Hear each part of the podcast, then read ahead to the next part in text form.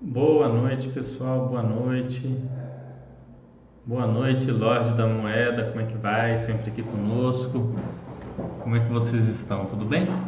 Hoje a gente volta aos nossos chats de análises de fundos imobiliários, falando de FIIs. É um conteúdo que um conteúdo que vocês gostam, né? Que ajuda aí um pouco vocês no, na tomada de decisão é, Para quem não me conhece, eu sou Fernando, moderador de finanças pessoais, renda fixa e um dos moderadores de fundos imobiliários aqui da Baster.com, junto com o Giovanni e o André Bassi.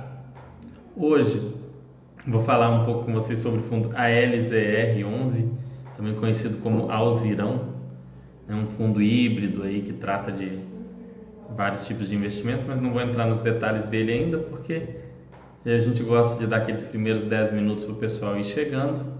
É, para quem participou daquela votação, pessoal, falando sobre fundos para comentar, o, o ALZR ele ficou em terceiro. Na frente dele ainda ficou o Vinci e o RBVA. Por que, que eu não fiz sobre nenhum desses dois? O Vinci, eu já fiz mais de um chat sobre o Vinci Shopping Centers. Para quem não viu, eu entrevistei até o gestor aqui, o Rodrigo Coelho. E não houve uma grande mudança no case do fundo ao longo do ano. É, o algo muito algo que vale a pena comentar antes do, da conclusão dessa situação toda de pandemia. Né? O fundo tem se saído bem, que eu posso passar aqui por alto para vocês enquanto a gente não entra no, no assunto principal, é que a vacância desse fundo subiu só 2%, ele possui hoje 15 shopping centers e a vacância dele média, que era, se não me engano, de 90% e, e é, é, a ocupação de 94% caiu para 92%, é, algo assim, ou de 95 para 93. Ele está buscando agora aquela isenção de imposto de renda na venda né, de fundos da carteira. Vocês já devem ter ouvido falar isso principalmente nos chats do André Bassi, falando sobre como os FOFs eles compram e vendem fundos imobiliários e aí eles têm que fazer um recurso administrativo na Receita ou um, um, um outro tipo, um outro tipo de, de ação para conseguir essa isenção nos ganhos ali na venda de fundos imobiliários, porque é um pouco nebulosa essa parte da legislação. Ela fala que há sim isenção para ativos imobiliários, que o fundo imobiliário compra e venda, a isenção nesses ganhos. Mas será que a venda de fundos imobiliários entra nisso? Aí, a princípio, o PJ, ao vender um, um, um FII, tem que recolher imposto de renda, mas o fundo tem essa, essa situação da isenção. Fica um pouco confuso Historicamente, os fundos vêm ganhando essa ação, mas não é nada demais, nada fora do comum. Todos os fundos fazem isso. Ele está com uma concessão média de desconto de 11% para os lojistas.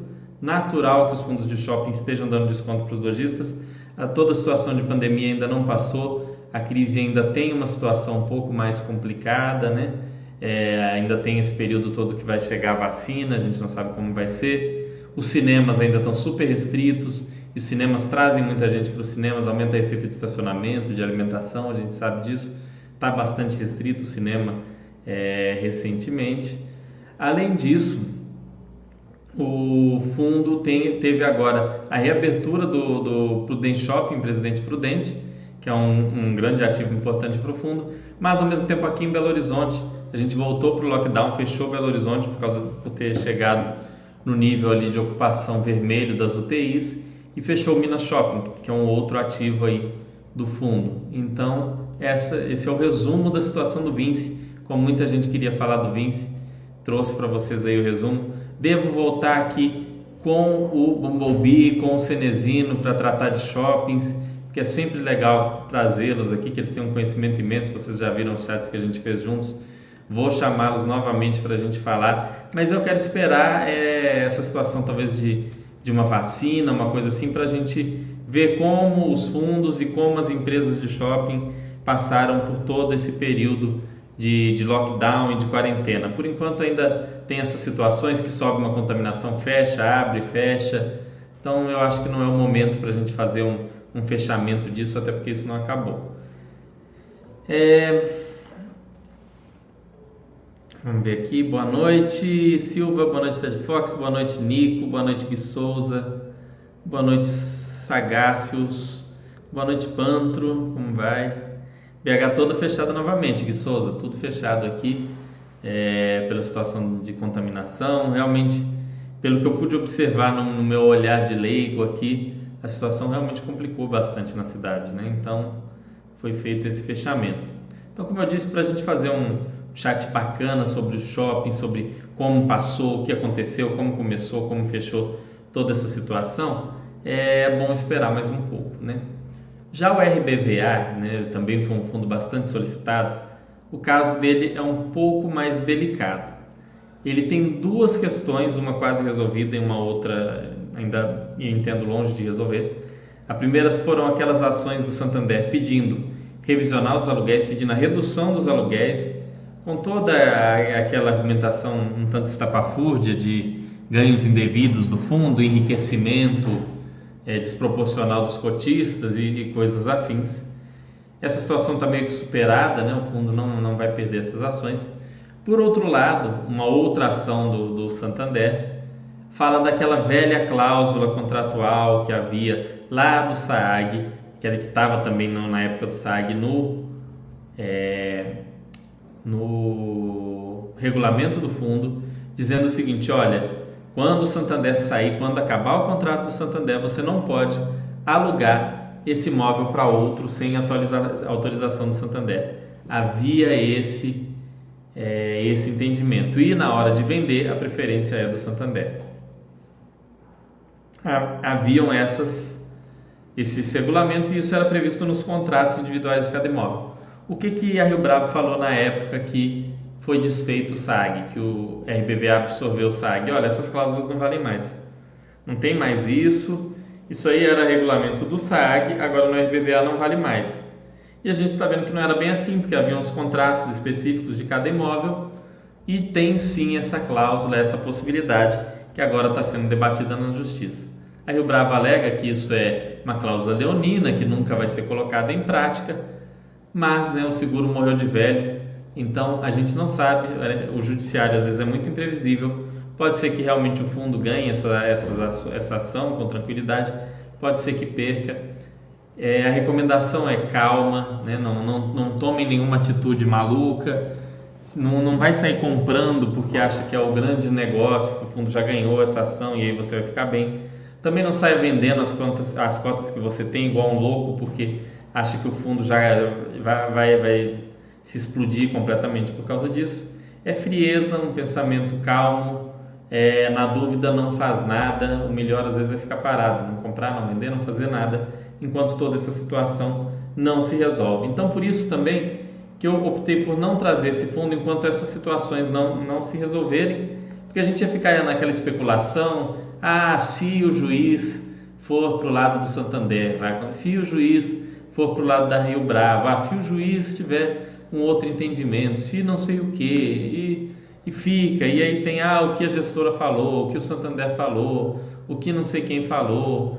Então eu, eu acho que não, não, não agrega tanto, porque fica aquela coisa totalmente indecisa, que a gente não sabe o que, que vai resultar. Então eu, eu optei por não trazer também, pelo menos não nesse momento, o, o banco o banco.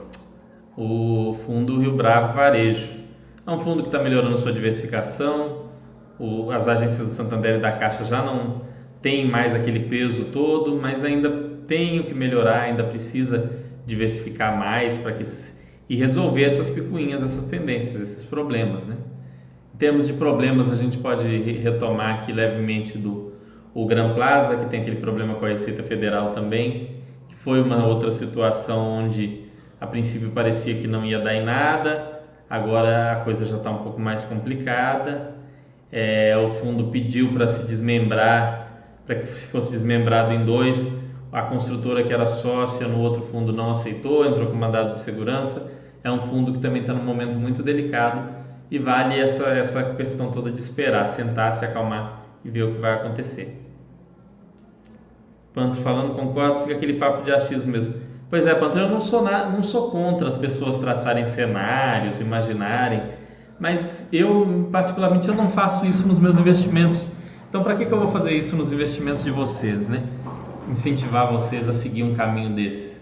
Não vou, né? Não, não, não acho que seja legal. Eu gosto de trabalhar com que, aquilo que a gente tem de fatos.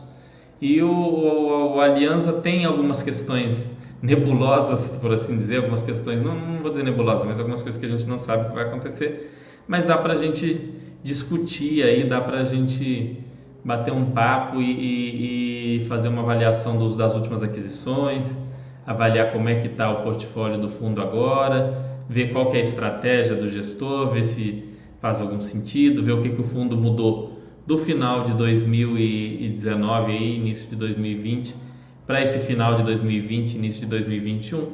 Então dá para a gente ter uma discussão mais legal. Ele foi um dos fundos mais votados também.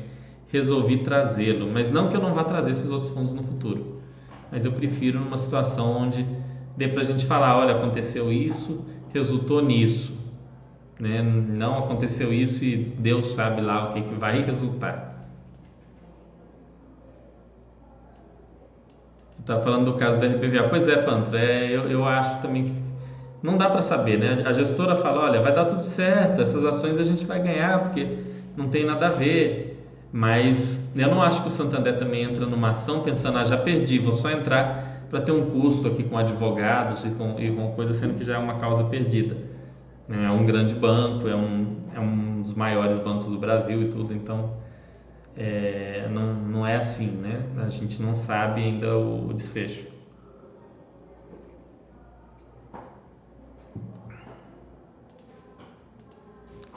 Fernando, bom dia aqui de Hong Kong. Grande ACXGF de Hong Kong, um abraço para vocês aí, para todo o pessoal de Hong Kong. Espanhóis nunca jogam para perder, pois é. Eu acho que ninguém joga para perder, né, Silva Via? Assim, essas grandes empresas, principalmente, que tem toda uma estrutura de compliance, de, é, de jurídico. Esses caras entram com uma ação é porque eles têm uma ideia, pode ser que eles percam, mas eles não estão entrando numa coisa numa causa perdida só para embromar. E pode ser que leve muitos anos a ação, isso deixe os imóveis do fundo parados. Então, é, tem que ter cuidado, tem que pensar com calma. Não vale a pena a gente ficar aqui traçando coisas sem saber. Boa noite, Dustin. Como é que tá? Bom, pessoal, vou começar, senão vai já já vai, vai, vai perder muito tempo, né? Então vamos lá. Janela do aplicativo aqui. Vamos lá. Aqui para vocês verem o fundo Aliança Trust Renda Imobiliária, mais conhecido vulgarmente como Alzirão ou ALZR 11. É, esse é um fundo, para quem não sabe, administrado e gerido pelo BTG Pactual. Aqui a gente começa, essa é para quem não conhece a, a página da Basta.com, www.basta.com. Você vem aqui, vem em fundos imobiliários e imóveis, clicando aqui em cima e pesquisa aqui pelo código ou pelo nome do fundo. Não dá para pesquisar pelo apelido, mas você pode pesquisar pelo fundo aqui, ó. Aliança, você escreve aparece a LZR11. Então pesquisou, tá aqui o nome do fundo. Você vem aqui na página do fundo. A gente começa sempre a análise. Isso vale para as empresas aqui da Baster também. É, e, pelo, e para os fundos imobiliários, para, para todos os ativos, stocks, REITs, aquilo que você for analisar utilizando a Baster.com. Você sempre vai começar aqui pela linha aba Paz, aqui no canto esquerdo. Ó. Tem uma patinha de cachorro e o hashtag Paz, que são é basicamente um resumo com os pontos mais importantes, né? Então, é, primeiro aqui, ó, é, no geral, ela está verde, o fundo está verde, isso é positivo fundo está verde é sinal que ele não tem grandes rolos, grandes problemas. Boa gestão. O que, que significa boa gestão? Que na média da pontuação dos usuários da Baster não é a minha pontuação, a pontuação do André, a pontuação do Giovanni, a pontuação do Baster, é a pontuação da comunidade Baster.com. Avalia a gestão desse fundo como boa, como uma gestão ok. Vacância, vacância controlada. Como que é avaliado? Isso aqui já é um critério mais objetivo, mais claro ali, que é vacância abaixo de 10% é considerado ok, controlada, entre 10 e 19 é um, um, sinalzinho amarelo, fica de olho nisso daí e acima de 20 acende o sinal vermelho. Diversificação, acima de 5 imóveis, verde, ok, 2 a 4 imóveis amarelo e somente o imóvel, os fundos monoimóveis, é, sai o cachorrinho vermelho. Ah, então não pode investir em fundo monoimóvel? Pode. Ah, então não pode investir em fundo com vacância alta? Pode, só que esses fundos vão exigir de você uma análise mais cuidadosa, mais detalhada. São fundos que, por exemplo, se você está começando agora, você deve passar longe. Se você está no início da sua vida como investidor, você deve focar só nesses fundos que estão com o cachorrinho verde aqui, de preferência com todos os cachorrinhos verdes. Se você é um investidor que está iniciando, e aí depois, na medida que você tiver experiência, você pode ir para uma compra de vacância, para um fundo monoimóvel, mas não é algo para você começar e é algo que sim vai exigir de você mais estudo e mais atenção. É, vamos dar sequência aqui. Então você viu aqui, tá verde, ok? Dá para você fazer um estudo. É, todos os imóveis deles estão na região sudeste. Eu posso ajudar fazendo pesquisa? Especificamente no Rio de Janeiro e São Paulo, seis imóveis. Né? Essa era a última composição, ele já tem mais imóveis, a gente vai falar disso depois, mas eram seis imóveis em São Paulo e um imóvel no Rio de Janeiro. Ok? Todos na região sudeste. Vacância. Esse fundo nunca teve vacância, ele tem um histórico de fazer aquisições no sentido sale and leaseback, né? Ou, é, ou como é que funciona o sale and leaseback? Vamos colocar, você tem uma empresa, você tem sua lojinha ali e a lojinha tem sede própria. E aí você quer fazer caixa, você não quer pegar dinheiro emprestado no banco. Você quer vender a sede própria, mas continuar ali pagando aluguel. Então você vende para mim um contrato de sale and leaseback. Eu compro a sua loja, né, a sede física da loja e alugo para você mesmo com um contrato atípico de 10, 12, 15 anos. Você vai ficar ali, né, se compromete a pagar o aluguel durante aquele período e eu compro o imóvel de você. Então é esse o tipo de é, o tipo de procedimento que o fundo faz. E sempre aqui, como ele não é um fundo tão antigo, ele é de 2018, sempre manteve uma vacância zero. Histórico da ABL do fundo, ela aumentou aqui, ele chegou a ter oito imóveis, realizou uma venda. Com essa venda ele caiu novamente para sete imóveis, tem uma BL de 53 mil metros quadrados, é uma BL razoável, especialmente para um fundo relativamente recente, tá? Hoje o fundo tem um caixa muito grande. Esse caixa está um pouco menor porque ele já fez algumas aquisições, mas ainda é um fundo com um caixa grande. A gente vai olhar no relatório gerencial isso. E isso vem comprometendo os rendimentos do fundo. Fez com que os rendimentos do fundo caíssem nos últimos tempos, como a gente pode ver aqui no é, nos proventos. Aqui, ó proventos do fundo, eles vinham sempre na casa de 64, 64, 65, 64. E aí, depois da, da, da, emissão feita no final de 2019, ele foi caindo 43, 46, 54, 56, 58, 59, 61, depois cai de novo 59, 57. E a última emissão, como está tendo uma demora maior para alocação, está aí na casa dos 36, 37 centavos o rendimento, que é praticamente o menor rendimento aí da história do fundo. Vamos voltar aqui nos dados do fundo. O gestor Aliança Gestão de Recursos e o administrador a BTG Pactual Serviços Financeiros. Fonte pagadora aqui para o imposto de renda. Isso a gente atualiza todos os anos, mas a princípio é a BTG. É... A gente gosta de olhar aqui, pessoal, sempre os últimos comunicados. Então, por exemplo, uma coisa interessante de olhar aqui são os fatos relevantes.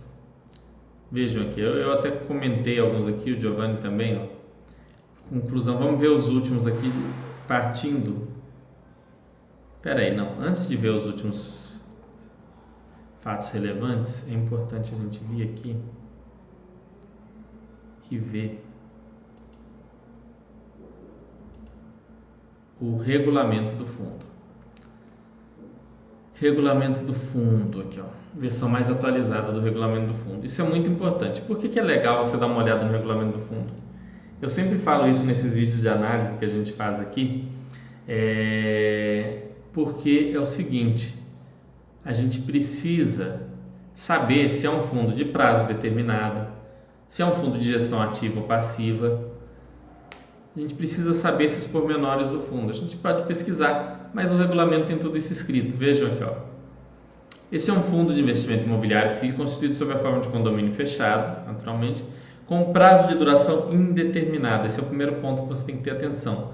Porque fundo de prazo determinado exige uma análise muito mais cuidadosa, uma análise é, quantitativa muito maior em termos de números mesmo, de fazer conta, de ver se aquilo faz sentido.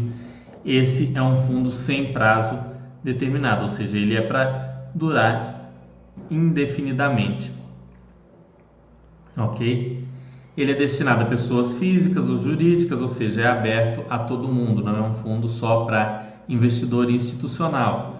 Se for só para investidor institucional, alguns de vocês vão poder investir porque são milionários, têm aí patrimônios de 10, 20, 30 milhões, mas outros, assim como eu, não poderão. Então, não é um fundo específico para investidores qualificados ou profissionais.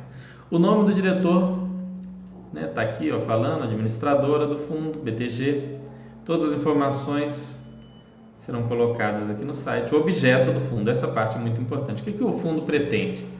E aqui muita gente se confunde, porque esse fundo, por um período, ele tinha muito galpão, depois ele tinha muito escritório, e o pessoal pensava, ah, o Alzirão é um fundo de escritório, é um fundo de galpão. Não, ele é um fundo híbrido. Então aqui ele fala, o objetivo do fundo é a obtenção de renda e ganho de capital mediante investimento de no mínimo 80% do seu patrimônio líquido diretamente em imóveis ou direitos sobre imóveis prontos não residenciais, exceto hospitais e plantas industriais pesadas. Então, ele não vai investir em planta industrial pesada, não vai investir em residências e não vai investir em hospitais. Ele fala aqui bem o que ele não vai investir. De resto, ele está aberto. É concomitante celebração de contratos de locação atípicos no modelo Build to Suit, onde ele constrói e aluga, sale and leaseback, que eu acabei de explicar, e o retrofit, que é onde faz aquela reforma no imóvel para alocar, que atendam condições mínimas de locação é, colocada no artigo 10 abaixo. Aqui fala que poderá ser os ativos poderão ser comprados à vista ou a prazo, e aí isso também é interessante de se analisar, porque esse fundo ele faz algum nível de alavancagem, isso aumenta um pouco o risco do fundo, mas tem também um potencial de retorno maior. Os contratos de locação dos ativos alvos que venham a ser objeto de investimento direto pelo fundo deverão atender as seguintes condições mínimas. Aqui é o rating, superior a A-, no caso do locatário, faturamento anual igual ou superior a 500 milhões, patrimônio líquido superior a 100 milhões. Os ativos alvo devem estar alocados por meio de contratos atípicos, com prazo residual na data de aquisição de pelo menos 5 anos. Entende-se por contratos atípicos os contratos celebrados nos termos do artigo 54, tal, enfim está tudo aqui explicado. É um contrato basicamente que busca é, firmar, é um fundo imobiliário que ele busca firmar contratos atípicos com empresas que têm um bom rate de crédito, empresas sólidas. Ele busca sempre um cap rate aqui de NTNB mais 3%. Quem quer saber mais sobre NTNB nos vídeos lá, tem vídeos lá, você procura Tesouro IPCA ou NTNB, onde eu falo mais sobre esse investimento. Eu não vou entrar em detalhes aqui, porque senão nós não vamos conseguir falar muito sobre o fundo.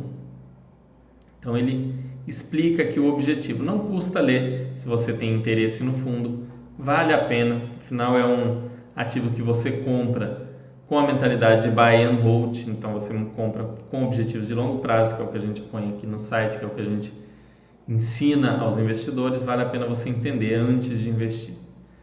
Vamos ver aqui agora os relatórios gerenciais do fundo. Foi até comentado aqui pelo Giovanni, o último relatório.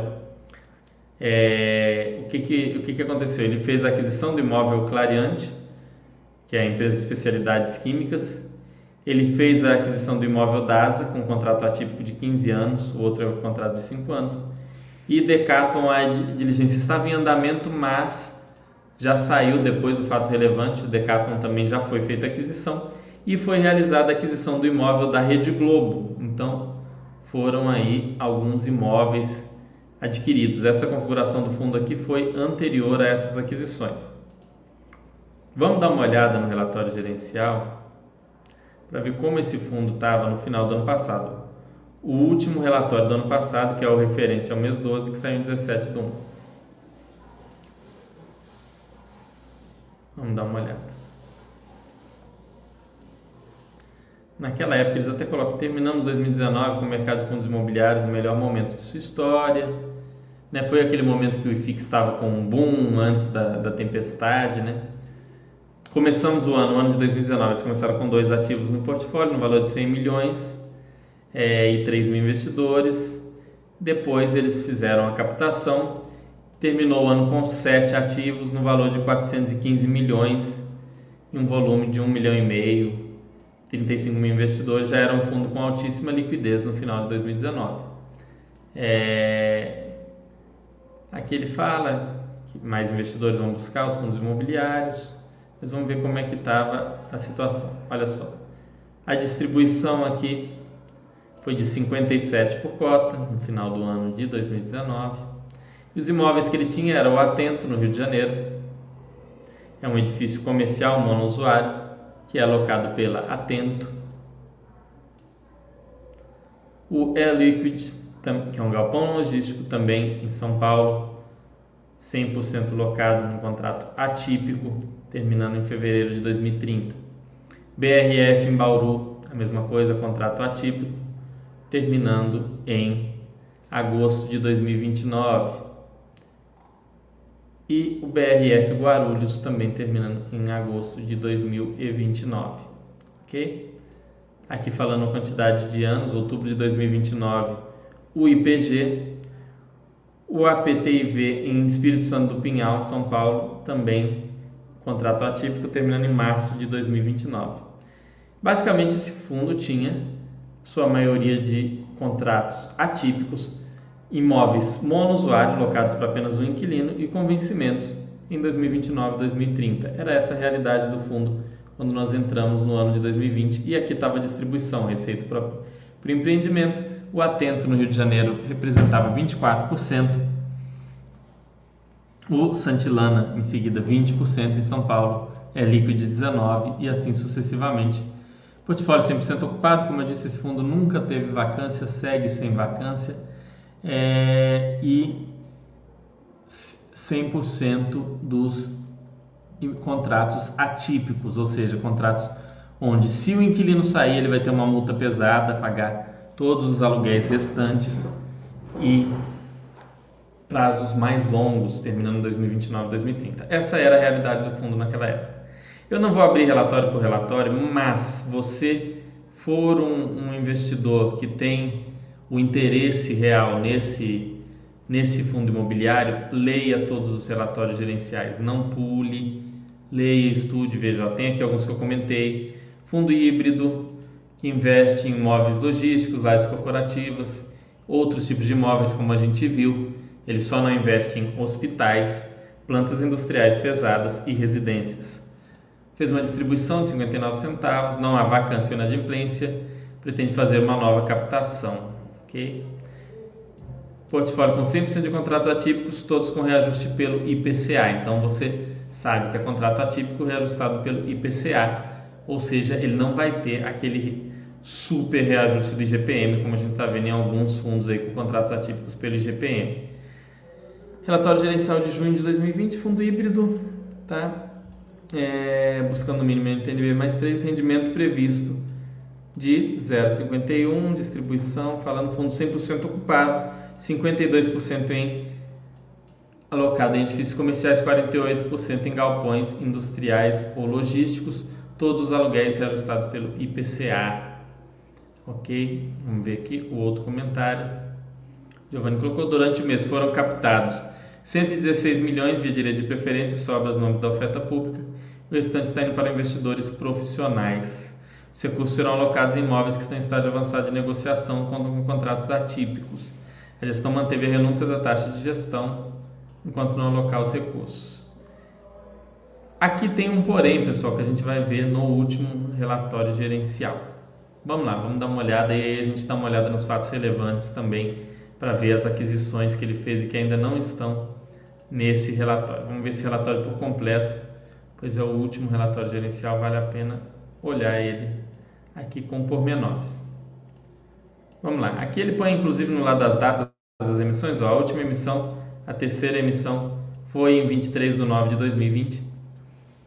Ele fala aqui que anunciou a aquisição do imóvel modelo CNSBEC para Clariant, né, empresa é, especialidades químicas, uma grande empresa, e para a DASA também celebrou a aquisição definitiva dos dois edifícios da DASA. A gente vai ver que posteriormente a emissão desse fato relevante, ele ainda adquiriu, terminou de adquirir os imóveis da Decathlon e adquiriu um imóvel da Rede Globo, ok? Já tendo alocado assim a maior parte dos recursos da emissão. É, continuamos tal a conclusão dessa aquisição para o nosso portfólio imóveis locados para grandes companhias de setores que ainda ainda não estavam representados nos FIIs do mercado. Entendemos que esse movimento diversifica os riscos de investimento de forma bastante saudável, mas detalhes sobre as referidas aquisições serão revelados oportunamente. Por fim, concluímos em 13 de 12 a consulta formal da Assembleia Geral Ordinária e Extraordinária, cujas deliberações foram tomadas de forma não presencial e inovadora através da plataforma digital. Isso é uma coisa interessante, porque agora você pode fazer esses votos de modo digital para os fundos que são administrados pela BTG e por outras também. A própria Rio Bravo, se não me engano, que a gente estava falando, tem esse sistema novo. Você não precisar mandar é, cartas e tudo mais, que é muito legal. Frente ao mês de novembro, o fundo pagará rendimento de 37 por cota da base. Como já exploramos, a, a recente redução dos rendimentos a partir do mês de outubro deve-se ao aumento da quantidade de cotas, aumento do montante em caixa após a oferta. Então, os fundos que estão tá com muito caixa, pessoal, a distribuição por cota acaba diminuindo. Dado que a taxa Selic hoje, a taxa de juros está muito baixa, ele não consegue remunerar aquele caixa com algo nem parecido do que o que ele vai conseguir é, de, de aluguel dos imóveis. Né? Então, enquanto esse valor todo não é alocado, é natural que o rendimento diminua. É, a base de investidores do fundo cresceu no período para 73 mil cotistas, ou seja, é um fundo bastante relevante no mercado. Tem muitos cotistas, muitos de vocês eu acredito que sejam cotistas do fundo. Ele continua sem cobrar a taxa de gestão, enquanto não fazem a devida alocação. Aqui a gente vê que o resultado e a distribuição estão consoantes, ele não está distribuindo além do que ele pode, é um fundo que não faz isso, é, ele põe a realidade ali para o investidor e aí vai ter investidor que vai achar isso bom ou ruim. Eu acho bom, eu prefiro aquele fundo que distribui aquilo que ele que aquilo que ele está tá conseguindo gerar de caixa mesmo, sem inventar, sem engenharia financeira, sem nada demais. Eu, eu ganho 38, distribuo 38, eu distribuo 37 e boa, não vou inventar moda. É, aqui falando, próximo, próximo dividendo vai ser 23 do 12 e tal. Ele explica aqui a situação. E aqui tem o portfólio dos imóveis, agora aumentou. A gente já tinha visto o Atento, é Liquid, BRF, o BRF Guarulhos, BRF Bauru, o APTIV, Santilana, edifício comercial monousuário, em dezembro. Agora aqui tem o Clariant também, com vencimento em dezembro de 2025, que é um imóvel comercial 100% locado, com um contrato atípico um pouco mais curto, mas 100% ocupado, e um aluguel de 1 milhão e 93 mil, que é um aluguel relativamente acima da, da média dos demais. Atualmente, atento, veja que teve essa modificação, atento ainda é muito importante, 25%, mas começou a melhorar essa distribuição. Só que aqui nesse, nesse gráfico ainda não está o, o, Eles não sei se esqueceram, porque eles já, até colocaram imóvel da Crevent, mas eles têm que colocar aqui quanto que vai representar o da Crevent, ou seja, vai dar uma redução boa nesse da Atento, vai reduzir para provavelmente 20% ou menos, além do imóvel da Decathlon, que também concluiu agora a aquisição e o imóvel da Rede Globo. A gente vai ver o fato relevante aqui. Então é um fundo que ele tem melhorado a sua diversificação e alugado imóveis para empresas de, de, de setores diferentes, com riscos diferentes. O que é bastante interessante na minha opinião. Por exemplo, quando você pega uma empresa que trabalha com produtos químicos como a Crevent e a Rede Globo, que é uma, uma rede de televisão, você vê que são duas coisas bem distintas. E o fundo consegue, é, ó, aqui eu falando, aquisição de imóvel da Rede Globo, localizado na cidade do Rio de Janeiro, na rua Pacheco Leão, número 70, Jardim Botânico, com aproximadamente 1.125 metros quadrados de área de terreno e 3.800 metros de área construída, pelo valor de 37 milhões de reais. E aí aqui ele fala como que ele que vai ser pago, 10% é, foram pagos na data de hoje como sinal e 90% do saldo na conclusão da, trans, da transação, ou seja, após a conclusão de certas condições. Essas condições ainda não foram concluídas no caso desse imóvel, já foram no caso do imóvel da Decathlon. É, aqui ele fala da conclusão do imóvel da DASA, como ele já tinha falado ali, da Clariant, aqui acho que esse último é o da Decathlon. Isso. Conclusão da aquisição do imóvel da Decathlon, olha só. É, o imóvel está sendo adquirido né, à vista por 24 milhões e 150 mil, um saldo remanescente de 44 milhões e 850 mil em três pagamentos futuros em 2021 e 2022 e 2023, três parcelas. O valor das parcelas do saldo será corrigido pela variação do IPCA desde a data do pagamento do sinal até o seu efetivo pagamento. Então vejam que o fundo vem adquirindo mais imóveis, contudo ele ainda tem um caixa é, considerável. A gente tem que ver como que estava o caixa nesse último relatório gerencial. Vamos voltar lá. Se tinha lá. Quanto que falta ele alocar? Vamos lá. Ele, se ele colocou aqui, né? Aluguéis por setor, aluguéis por nível, meses dos reajustes de aluguel. A maior parte dos aluguéis desse fundo são reajustados em abril. Anos atípicos de vencimento, média de 7,8 anos. É... Galpão logístico, edifício comercial. Vamos lá, aqui ó. A liquidez. Não colocou aqui o caixa?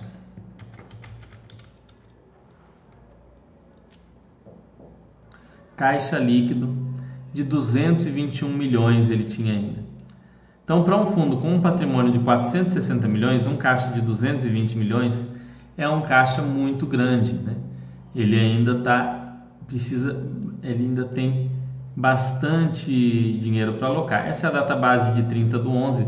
Depois disso teve algum dinheiro que saiu para outros é, para outros desses empreendimentos. Vale a pena ver os próximos relatórios de janeiro e fevereiro para ver como vai ficar esse caixa em relação ao patrimônio total. Mas é um fundo que está com muito dinheiro na mão, tá? Vem fazendo aquisições diferentes, aquisições interessantes.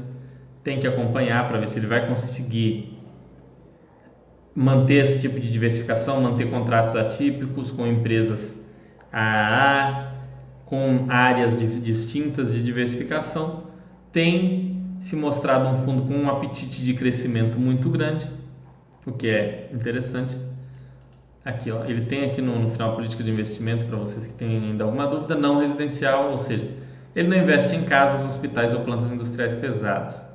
Ele só compra imóveis performados, ou seja, não, não, não faz obras e é, ele busca locatários com o rating acima de A- no caso de FIT e S&P ou A3 no caso da Moody's. Né? Faturamento anual acima de 500 milhões, patrimônio líquido acima de 100 milhões. E o prazo de locação mínimo é sempre de 5 anos como foi esse último de 5 anos, que foi o da Clariant. Ele tem um benchmark, um cap rate mínimo que ele busca em cada aquisição de NTNB mais 3%. Vamos ver quanto que está dando hoje a NTNB. Preço de taxas dos títulos. Deve ser a NTNB mais, mais longa. Né? A NTNB está dando... É, 4, então seria um cap rate de 7, 6.97. É isso que esse fundo busca. Ok? Vale a pena para vocês que têm interesse lerem esses relatórios gerenciais, lerem é, as normas do fundo e acompanharem essas aquisições. Num futuro relatório gerencial, a, os gráficos vão ser atualizados, vamos, vou informar mais sobre a aquisição desse imóvel da Rede Globo. Para quem é do Rio aí conhece esse imóvel, pode falar mais para a gente. Não sei o que se, se é o Projac, o local onde são gravados os programas, ou se é um imóvel mais de escritórios da Globo, não sei. Mas vale a pena com, acompanhar. Olha assim, aqui até ele fala: continuamos avançando com o cumprimento das diligências e obtenção das devidas aprovações para finalização do, da aquisição do imóvel através da operação Seio Lisbeck para aquisição da história, né, da mega história daquelas lojas enormes da Decathlon. Isso foi concluído conforme a gente viu aqui no fato relevante. Vamos ver aqui quem que está falando aqui. Silva Espanhol, ah, isso aqui a gente já falou. Dustin, boa noite. Rio Bravo como gestora. Randall perguntando, Rio Bravo como gestora tem culpa nesses dois rolos do RBVA e a BCP11? A gestora sempre tem alguma culpa, né? Seja pra, por não se planejar, não antever ou realmente no caso do, do RBVA por ter assinado um contrato maluco daqueles com Santander, tá? Talvez, mas lembrando que esses foram contratos assinados há 10 anos atrás ou mais. A gestora amadureceu nesse período, aprendeu muita coisa, não significa que ela cometeria esse tipo de erro hoje em dia. Acredito até que não. Mas sim, a gestora sempre tem culpa quando é um contrato meio esquisito, por manter um sócio ali que talvez não deveria. Isso sempre tem sim uma pontinha de culpa da gestora. Ela pode tentar se fazer de inocente e tudo, mas tem, tem uma parcelinha de culpa. O quanto é essa culpa é que a gente não tem como avaliar. Crepe falando boa noite, Fernando, acompanhando de BH do Barro Preto. Grande Crepe, que Barro Preto aqui pertinho de casa, eu moro no centro. É uns quatro quarteirões da minha casa, ele deve estar. Fernando, existem alguns históricos de FII que têm contratos exclusivamente atípicos. O que aconteceu com o fim dos contratos? Penso que por ser apenas atípico pode ser ponto negativo. Tem sim, Silva FI, um, um fundo que é interessante de você avaliar o que aconteceu quando acabaram os contratos atípicos. É o HGLG. É um fundo que tinha muitos contratos atípicos e hoje já, já é meio que meio a meio, ele foi crescendo, mas esses contratos atípicos em grande parte acabaram tem o, o, um, os casos um pouco mais complicados, como do RBRD e do FIP, que eram fundos pequenos, né, fundos de gestão passiva, e que tinham é, é, essa situação do contrato atípico. Não foi bom para o fundo, é, o fim do contrato acabou trazendo alguns problemas.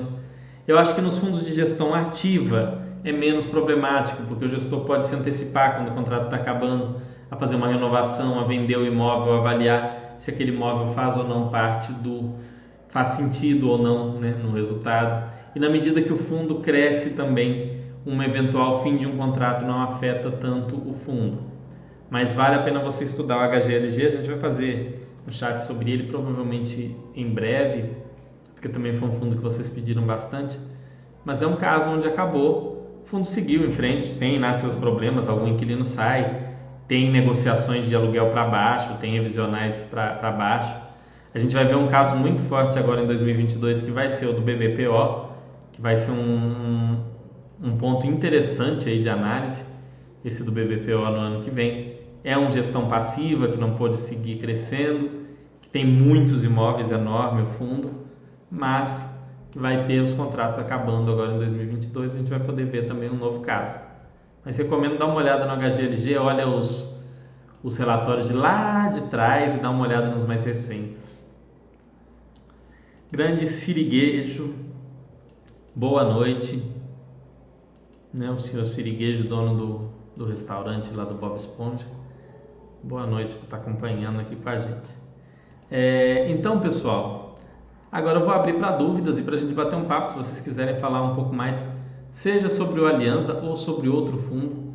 Eu não falei, não fiz aquela leitura completa de relatório por relatório acompanhando, porque iria tomar bastante tempo. E deu para vocês entenderem o espírito do fundo. O fundo fez uma captação muito grande, ele tá, duas captações grandes, ele está com muito dinheiro em caixa, resumindo, e está fazendo aquisição atrás de aquisição. E de, de imóveis dos mais diferentes tipos, sempre com contratos atípicos, empresas das mais diferentes, galpões, escritórios, e a gente vai começar a entender melhor como que vai ficar a composição do fundo depois que ele alocar esses recursos. Para quem está estudando, eu recomendo que vá com calma, tá? Enquanto o fundo ainda está com muito caixa. Caixa muito grande em fundo não é algo que é necessariamente ruim, mas também não é bom, porque se fica aquele caixa muito tempo, né? O dinheiro poderia estar com você, estar em outro lugar e está ali. O fundo não encontrou imóveis interessantes. Fernando, esses imóveis do Alzira, por serem mais específicos de maior importância para o locatário, não podem resultar em uma vacância prolongada caso o, o locatário não renove ao fim do contrato? Aí é que está, sim e não. Por que não? Quando eles colocam aqui, ó, exceto plantas industriais pesadas e hospitais, esses são dois tipos de imóveis muito específicos. Mas aí você pega, por exemplo, esse imóvel de. Vocês estão inclusive vendo aqui na tela, esse imóvel da Clariant aqui, né? Esse é, imóvel de escritórios é um, é um imóvel específico dessa empresa? É, mas é possível que outra empresa adapte, é possível que alugue para várias, é possível que pegue um coworking, é possível que uma outra grande empresa se interesse. Então, ele tem algum risco nesse sentido? Sim. Todo fundo que tem imóvel monolocatário tem esse risco, mas os imóveis não são tão específicos assim, tá? É, esses galpões logísticos, galpão é de fácil adaptação, edifícios comerciais também com, com lajes amplas são de relativamente fácil adaptação. Então são imóveis, por exemplo, o imóvel da BRF de Guarulhos, ele é um imóvel que está num local estratégico, é um imóvel que não, não, é tão simples assim de alguém chegar lá e arrumar outro, nem da própria BRF arrumar outro para substituir e sair tampouco de alguém que procure poder desdenhar e, e, e procurar um, um, outro imóvel diferente, tá? Talvez o imóvel da Atento no Rio de Janeiro, não sei, seja um imóvel um pouco mais complicado quando, quando o contrato vencer lá em 2026. Mas, no geral, como o fundo está bem diversificado, ele acaba reduzindo um pouco esse risco. Né? Então, assim, a gente tem que estar tá de olho, mas é, o legal é que ele tem vários imóveis monousuários, mas sempre para inquilinos diferentes. Tem um número de inquilinos razoável que vai aumentar mais ainda agora. A gente viu, vai entrar nessa lista aqui, Decathlon, vai entrar nessa lista Rede Globo e provavelmente vai ter outras aquisições. Fernando, qual a importância da diversificação geográfica nos FII? Tenho três e basicamente ficam no Sudeste. Hoje, Krepker, não tem muito como você escapar da região Sudeste. Né? Tem alguns fundos, por exemplo, o BBPO, que eu falei que os contratos vão acabar ano que vem, ele tem agências no Nordeste, na região Norte, na região Sul, tem aqui no Sudeste também, Belo Horizonte, São Paulo, Rio de Janeiro, é, Vitória, no Espírito Santo. Então tem esses imóveis espalhados aí. Mas em geral, os fundos estão mais contra, com, é, concentrados em São Paulo e Rio, mais em São Paulo, inclusive, e alguns fundos um pouco aqui em Minas.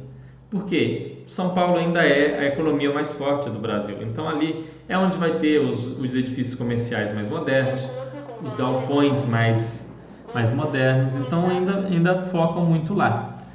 Essa diversificação geográfica ainda não é uma coisa tão possível da gente fazer. Por exemplo, a gente fala, olha, eu quero ter X% da minha carteira de fundos imobiliários em Nordeste, eu quero ter X% em Sul.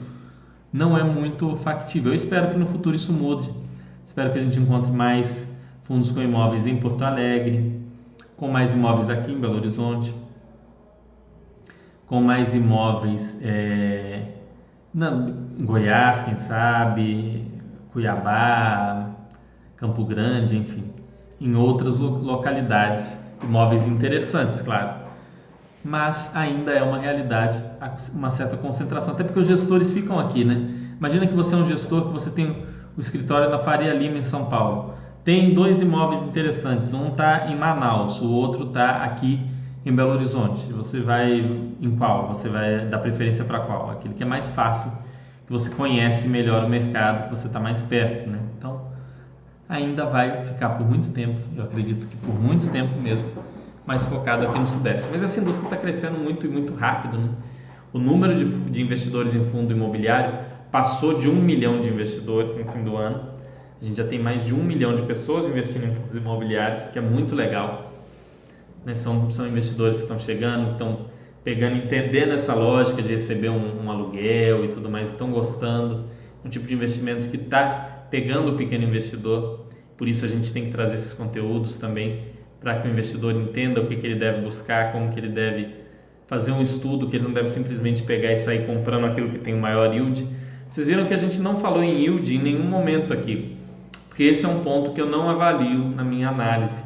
Não estou dizendo que é totalmente absurdo analisar isso nem nada assim, mas não é um ponto que eu ponho ali como importante. Assim como PVPA. PVPA é um ponto que eu ignoro na hora de analisar. Até você poderia fazer aqui, ó, o fundo está com valor de mercado de 560, um patrimônio de 459, ele vai estar com PVPA de 1.2.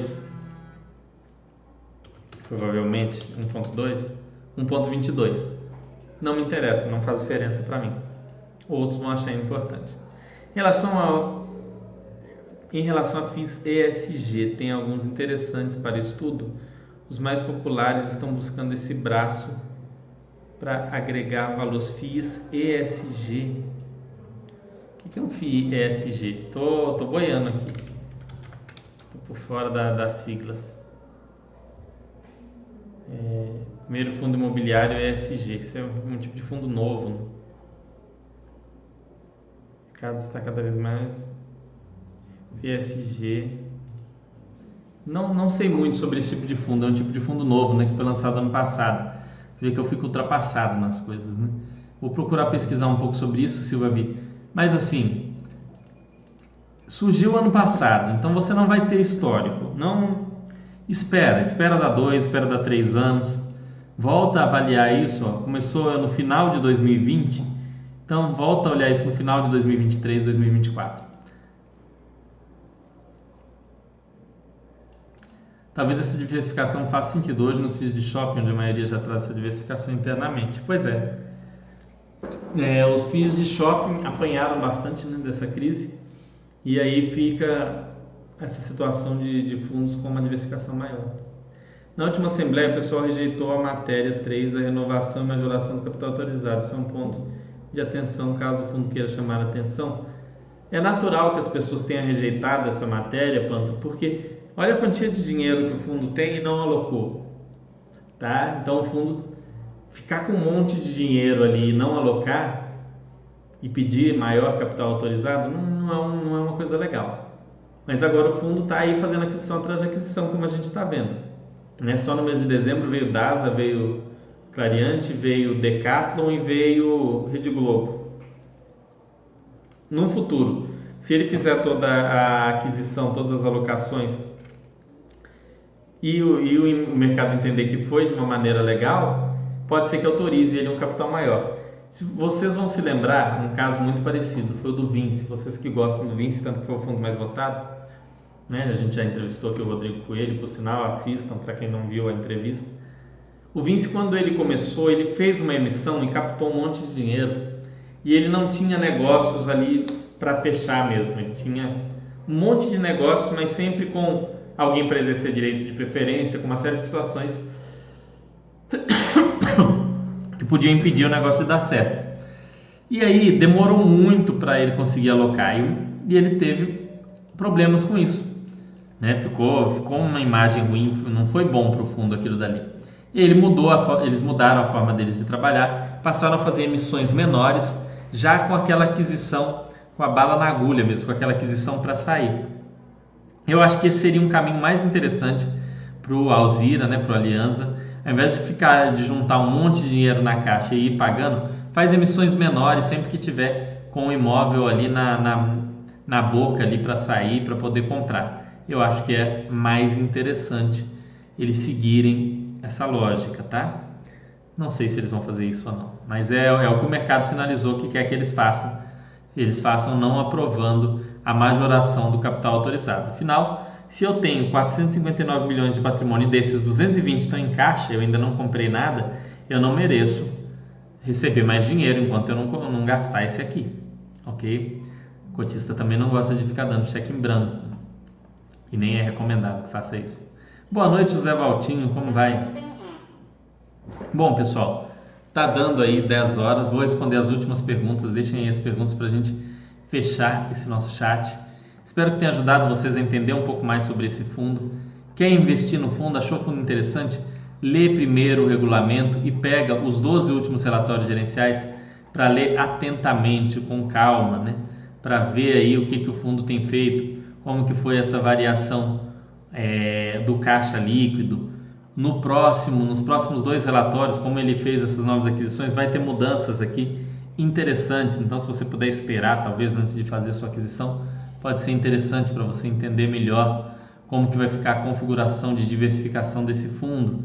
É, enfim, estudem, né? entendam no que vocês estão investindo. É muito importante vocês saberem o que vocês estão investindo, porque a gente, a gente, como eu sempre repito aqui, como é dito pelo pelo Cenezino, pelo Baster, pelo Thiago, a gente não investe com horizonte de meses, com horizonte de semanas ou com horizonte de um ou dois anos. Aqui a gente investe com horizonte de 10, 15, 20, 30 anos. Então, antes de você colocar seu dinheiro em alguma coisa por 30 anos, 40 anos, é, você tem que estudar e entender do que se trata, né? Espero ter ajudado vocês. Pelo jeito não tem mais dúvidas no momento. Espero que tenha esclarecido um pouco sobre o como funciona esse fundo imobiliário, esse fundo de contratos atípicos, esse fundo que vem investindo em galpões e em outros tipos de negócio. Vou trazer outros fundos imobiliários aqui para a gente no futuro. Vamos fazer outras análises. Vamos falar aqui. O Silvio falou bem interessante falando sobre ESG. Nós vamos falar sobre isso no futuro. Ainda é algo muito novo, né? É coisas muito novas. A gente tem que ter um, um, uma certa cautela, mas vamos, vamos falar disso. Vou trazer esse conteúdo com mais calma e a gente bate um papo aí na semana que vem, ok? Um grande abraço para vocês e até segunda-feira da semana que vem. Abração.